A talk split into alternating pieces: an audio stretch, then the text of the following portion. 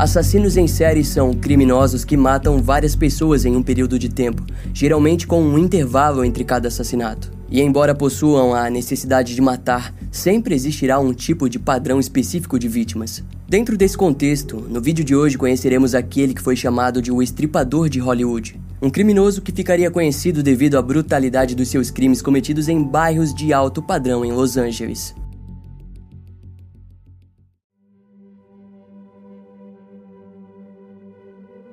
Estes são Rick e Diane Pacaccio, na frente da antiga residência da família e também local de um assassinato terrível. Em 14 de agosto de 1993, entre a 1 e 2 da manhã, a filha do casal Trícia Pacaccio, de 18 anos, foi brutalmente esfaqueada até a morte. E algumas horas depois, o seu corpo foi encontrado pelos seus pais. A cena era horrível o bastante para fazer com que Diane desmaiasse. Trícia era uma garota popular da escola da pequena vila de Glenville, em Illinois, Estados Unidos. Mas ela também era ingênua, doce e sensível. Em seu anuário, Trícia escreveu que após sair da escola, adoraria conhecer pessoas com o desejo de salvar o mundo assim como ela. Na época, ela estava querendo estudar engenharia na universidade e era o seu último ano de escola. Assim, na noite de sua morte, ela e um grupo de amigos jantaram em um restaurante da região para comemorar o último ano em que estariam juntos.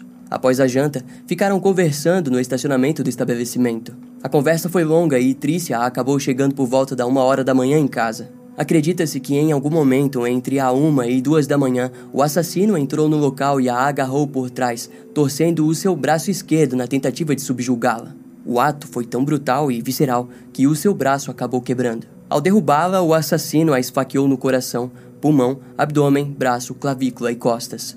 Quando o caso foi investigado, vários fatores chamaram a atenção da polícia. Primeiro, que assassinatos por esfaqueamento são considerados raros, pois geralmente o criminoso terá algum tipo de associação com a vítima. Daquele modo, na época, os investigadores tinham uma lista enorme de amigos, colegas, ex-namorados e vizinhos que poderiam ser suspeitos. O caso ficou nas mãos do condado de Cook, que descobriu que, na noite do crime, uma festa repleta de pessoas acontecia próximo à cena do crime. Entretanto, aparentemente nenhum convidado viu ou ouviu alguma coisa. Para piorar, o detetive Mark Baldwin, responsável por interrogar testemunhas, não obteve sucesso em seus interrogatórios. Os pais dos adolescentes atendiam a porta, mas informavam que nenhum deles tinha a obrigação de responder às perguntas da polícia, fazendo com que as autoridades ficassem sem um contexto da vida da vítima. E tudo o que os investigadores tinham era a própria cena do crime. Ao lado do corpo foi encontrado o chaveiro da vítima, vestígios de carne debaixo das unhas de Trícia e uma marca de pegada que mais tarde foi confirmada pertencer ao próprio pai da garota.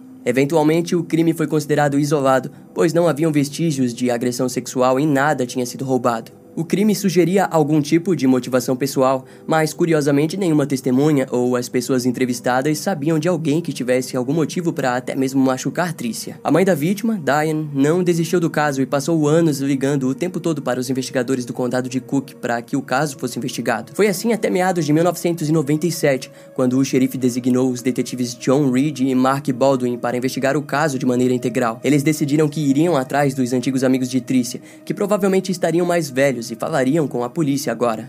E em pouco tempo, a maioria das testemunhas apontaram para um ex-colega de escola da vítima. Ao lado daquele sujeito, que não se sabia o nome, também tinha Michael Gardilow, ambos amigos. Os dois foram intensamente entrevistados, mas Michael logo se mostrou o suspeito mais promissor. Ele era um homem atlético, magro e amigo da família Pacatio.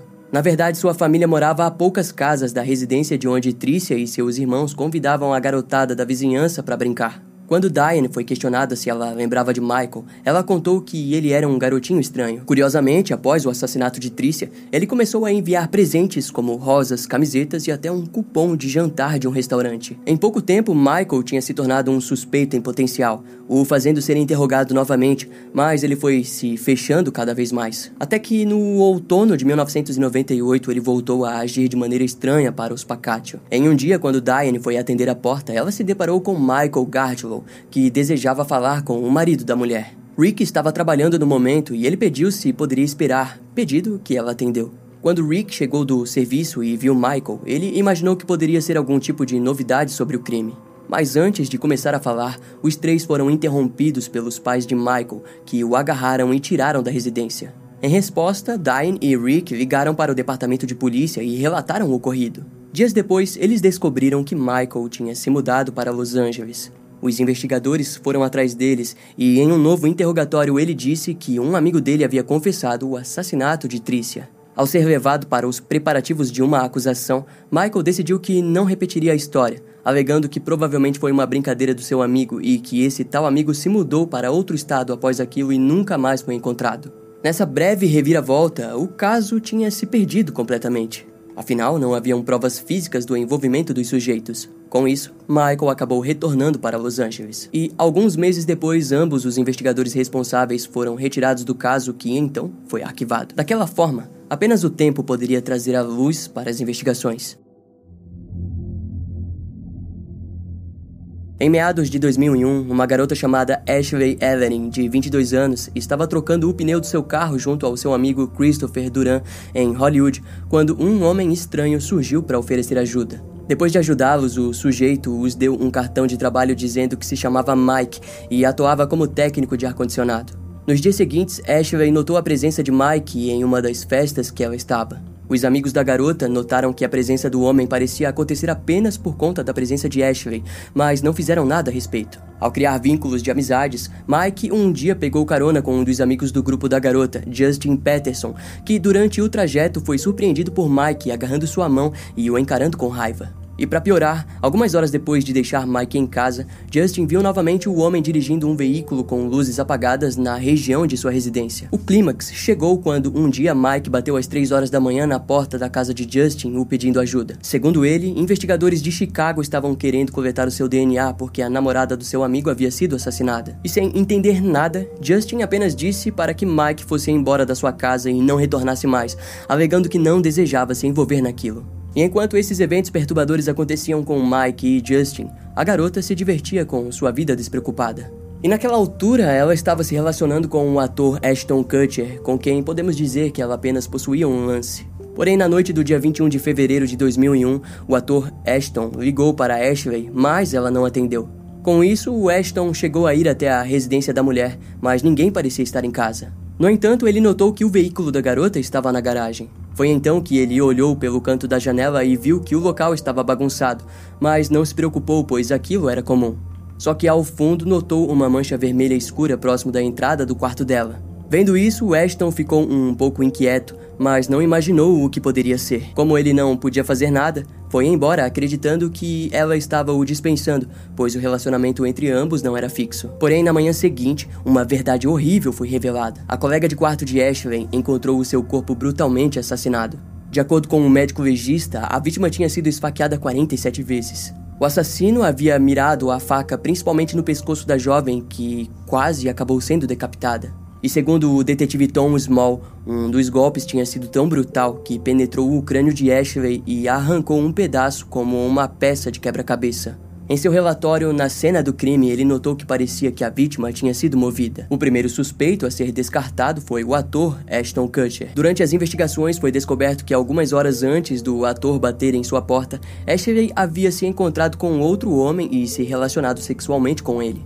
O sujeito em questão também foi desconsiderado como suspeito. Um dos vizinhos da vítima disse que por volta das 10 horas viu um homem andando de um lado para o outro na frente da residência de Ashley. E diante esse testemunho, um cara que chamou a atenção do detetive Tom Small foi Mike, que ele acabou descobrindo que na verdade se chamava Michael Gardilow. Naquela altura de sua vida, ele havia se mudado para Hollywood, onde lutava boxe, fazia academia e praticava artes marciais.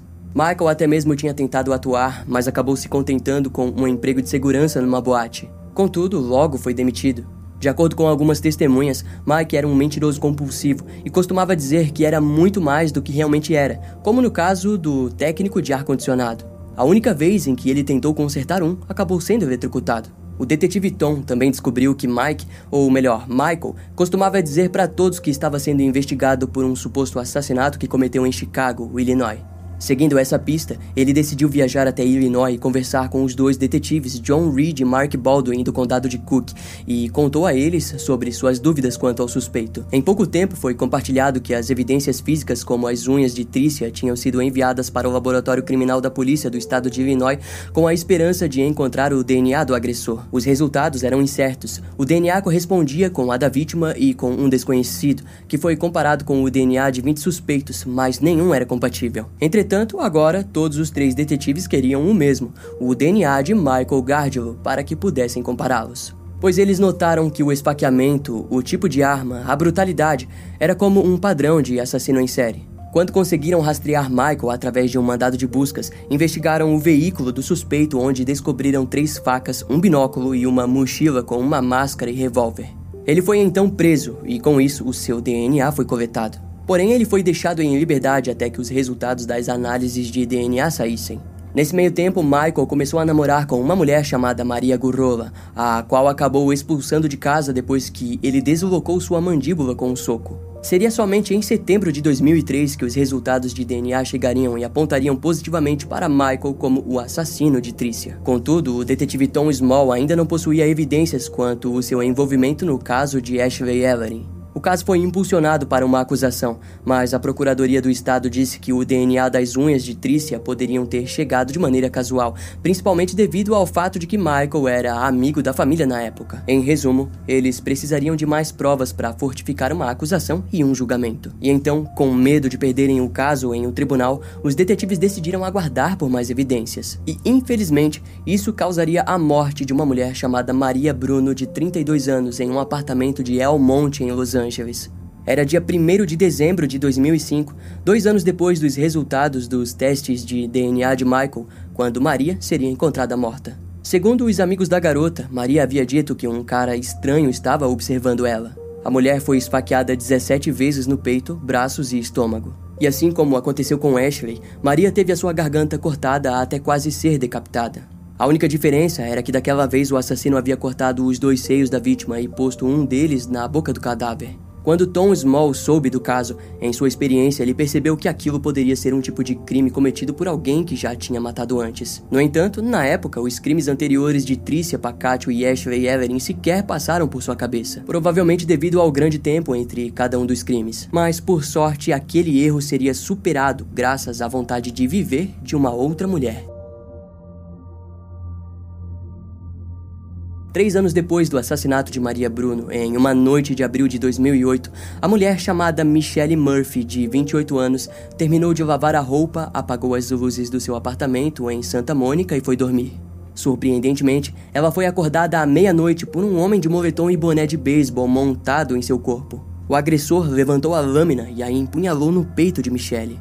Por um breve momento, tudo poderia ter acabado ali mesmo, mas quando ele levantou a faca novamente, ela agarrou a lâmina. Michelle lutou ao chutar o sujeito que teve dificuldade em segurá-la, e durante a luta, ele acabou se cortando gravemente. Aproveitando o momento, ela conseguiu o empurrar contra a parede.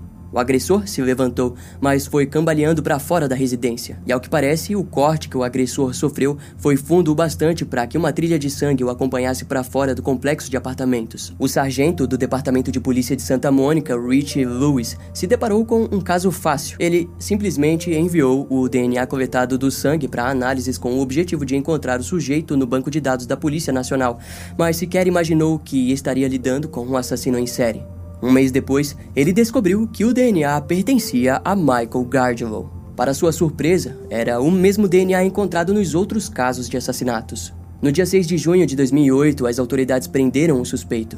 Ele foi acusado pela tentativa de assassinato de Michelle Murphy, em pouco tempo, várias investigações foram feitas e Michael foi ligado ao assassinato de Maria Bruno. Tom Small ficou agitado com o decorrer do caso e a promotoria de Los Angeles daquela vez concordou que haviam evidências suficientes para um julgamento. Em setembro de 2008, Michael foi oficialmente acusado pelo assassinato de Ashley Everett e também de Maria Bruno. Dois anos depois, em uma audiência preliminar, a promotoria trouxe o caso de Tricia Pacatio e apresentou as provas que o conectavam com o assassinato. E quando o caso foi resolvido, Tom Small foi abertamente elogiado ao lado da polícia de Los Angeles. Mas, em contrapartida, os detetives John Reed e Mark Baldwin em Illinois foram criticados por suas ações. Pouco tempo depois das acusações, duas novas testemunhas surgiram para dizer que Michael havia confessado a eles que tinha matado Tricia em 1993. Em 7 de julho de 2011, o procurador do condado de Cook acusou o criminoso pelo assassinato em primeiro grau de Tricia Pacatio. Durante os anos, Michael foi deixado na cadeia do condado de Los Angeles, onde recebeu o apelido de Estripador de Hollywood. O seu julgamento foi começar apenas no dia 2 de maio de 2019, onde o autor Ashton Kutcher foi uma das testemunhas a comparecer no julgamento, trazendo consigo a atenção mundial ao caso. Em outubro, o veredito foi de morte, mas apenas em julho de 2021 que sua sentença foi confirmada. Até o momento, Michael Gardiolo recebeu a pena de morte apenas nos casos do condado de Los Angeles, sendo eles os assassinatos de Ashley e Maria. Agora, a família Pacatio aguarda até o dia em que o criminoso seja transferido para Illinois, onde ele enfrentará uma sentença de prisão perpétua pelo assassinato brutal de Trícia Pacatio. Esse caso vai ficando por aqui. Eu espero que você tenha gostado. Não esquece de me seguir nas outras redes sociais. Meu Instagram é brian.m, com dois M's, E-M-M-E. E não deixe de conhecer o meu canal no YouTube com os episódios mais recentes que irão demorar um pouco mais para vir aqui pro podcast. Eu vou ficando por aqui, até a próxima e tchau.